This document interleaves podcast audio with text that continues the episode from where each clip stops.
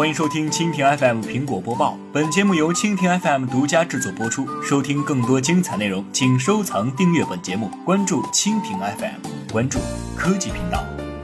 iPad 四出问题了，苹果给你换 iPad Air 二。最近，如果你去苹果零售店或者授权服务供应商更换 iPad 四的话，会发现最后他们给你换了台相对较新较强的 iPad Air 二。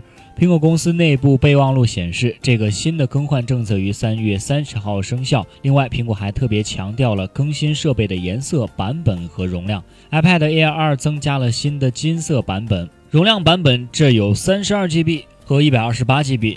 而原先十六 GB 和六十四 GB 版本均已经停止生产，因此用户去更换设备的话，会得到容量比之前更多的版本，而且设备内部的规格也会有一定的升级。苹果公司在二零一四年的十月发布 iPad Air 二，虽然现在已经停产，但苹果还是继续以它作为替代，提供给需要更换 iPad 四的用户。上个月，苹果表示 iPad Air 二停产，推出了新的三百二十九美元 iPad。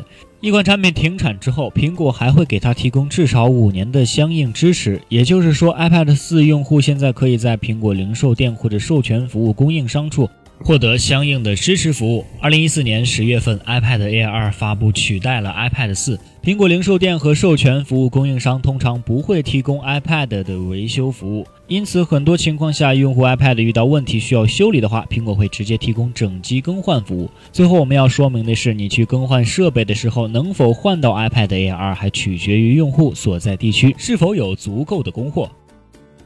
好的，以上就是今天的苹果播报，更多精彩内容尽在蜻蜓 FM。